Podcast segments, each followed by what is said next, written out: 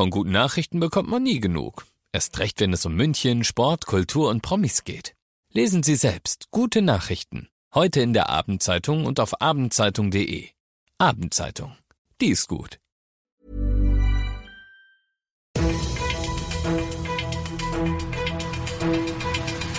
95 5 Charivari, das München Briefing, Münchens erster Nachrichtenpodcast. Mit Christoph Kreis und diesen Themen. Heute gibt's Kritik an der geflüchteten Situation am Münchner Hauptbahnhof und die Stadt reagiert prompt. Und ja, Corona gibt's auch noch. Regeln ab dem 20. März aber so gut wie nicht mehr. Schön, dass du bei dieser neuen Ausgabe wieder reinhörst in diesen Nachrichtenpodcast. Da kriegst du jeden Tag innerhalb von fünf Minuten alles von mir zu hören, was in München und der Welt heute wichtig war. Das gibt's dann jederzeit und überall, wo es deine liebsten Podcasts gibt und immer um 17 und 18 Uhr im Radio. Das sei beschämend und müsse sich dringend ändern, sagt Fabian Mehling heute. Der ist der parlamentarische Geschäftsführer der Freien Wähler im Bayerischen Landtag und meint, die Bedingungen, unter denen Geflüchtete aus der Ukraine gerade am Münchner Hauptbahnhof versorgt werden. Aus Mehlings Sicht fehlt es dort nämlich so gut wie an allem, an Strom, an Klos, an Schlafplätzen. Ob wegen dieser Kritik oder nicht, Prompt jedenfalls war heute Oberbürgermeister Reiter vor Ort und hat sich informiert. Er hat sich dann VertreterInnen von allen gepackt, die da mit drin hängen, also von der Stadtverwaltung, von der Caritas, von der Bahn, von der Bahnhofsmission, von der Bundespolizei und hat mit ihnen mehrere Sofortmaßnahmen ausbaldowert. Punkt 1, eine Meldekette. Die Stadt wird ab sofort laufend informiert, wie viele Geflüchtete genau ankommen und wann. Punkt 2. Die ersten und wichtigsten Anlaufstellen für ankommende Geflüchtete werden ausgeschildert. Das ist in erster Linie der Infopoint der Caritas, der noch zusätzlich mit städtischen MitarbeiterInnen aufgestockt wird. Punkt 3. Shuttlebusse zur nächstbesten Notunterkunft. Es soll eben niemand mehr auf dem Boden pennen müssen. Und Punkt 4. Catering vor Ort. Es soll ebenso wenig jemand hungern müssen.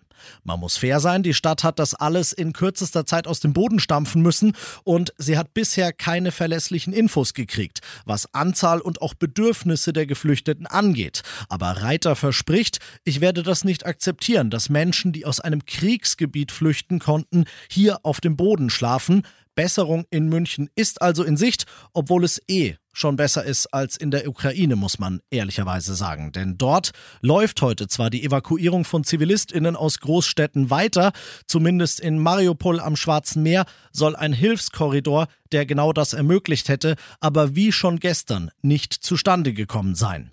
Zweifellos wird das Thema morgen in der Türkei. Dort treffen nämlich erstmals seit der Krieg angefangen hat, nicht nur irgendwelche Unterhändler Russlands und der Ukraine, sondern die Außenminister Lavrov Lavrov und Kuleba aufeinander. Vielleicht siegen Vernunft und Menschlichkeit ja eher, wenn die beiden sich persönlich in die Augen blicken können dabei. Alle weiteren Entwicklungen im Ukraine-Krieg dort und auch hier in München findest du im Live-Ticker auf charivari.de. Und das noch zum Schluss. Man wirft doch nicht den Feuerlöscher weg, während es noch brennt, sagt Niedersachsens Ministerpräsident Weil. Und auch unser bayerischer Gesundheitsminister Holleczek ist nicht zufrieden. Schließlich steigen die Inzidenzen bei uns ja wieder. Ja, Inzidenz, wir sind bei Corona und wir sind bei fast allen Regeln, die nach dem 20. März wegfallen. So sehen es die Pläne des Kabinetts in Berlin vor, die eben nicht überall gut ankommen, Charivari-Reporterin Tanja Wagner. Wie sich die Pandemie weiterentwickelt, könne einfach niemand sagen, kritisierte der bayerische Gesundheitsminister Klaus Holleczek. Er warnte davor, sehenden Auges wieder in schwere Situationen im Herbst zu schlittern. Holleczek kritisierte auch, dass völlig darauf verzichtet wurde, Zahlen zu nennen, ab wann was gilt. Nach dem Entwurf des Kabinetts sollen nach Frühlingsbeginn nach wie vor Masken und Testpflicht als Basisschutz gelten. In Hotspots mit kritischer Lage sollen die Länder umfassendere Maßnahmen wie Abstandsregeln, Hygienekonzepte und Impfnachweispflicht verhängen können. Abgesehen davon aber, so hat Bundesgesundheitsminister Lauterbach heute ausgedrückt, wird es eigentlich keine Einschränkungen mehr in unserem Alltag geben. Und obwohl ich die Kritik aus den Bundesländern zum Teil verstehen kann, komme ich nicht umhin, mich zu freuen. Die ganzen Corona-Regeln beziehungsweise die, die alle wegfallen, kannst du nochmal nachlesen auf charivari.de. Ich bin Christoph Kreis, mach dir einen schönen Feierabend. 95.5 Charivari, das München Briefing, Münchens erster Nachrichtenpodcast. Die Themen des Tages aus München gibt es jeden Tag neu in diesem Podcast. Um 17 und 18 Uhr im Radio und überall da, wo es Podcasts gibt, sowie auf charivari.de.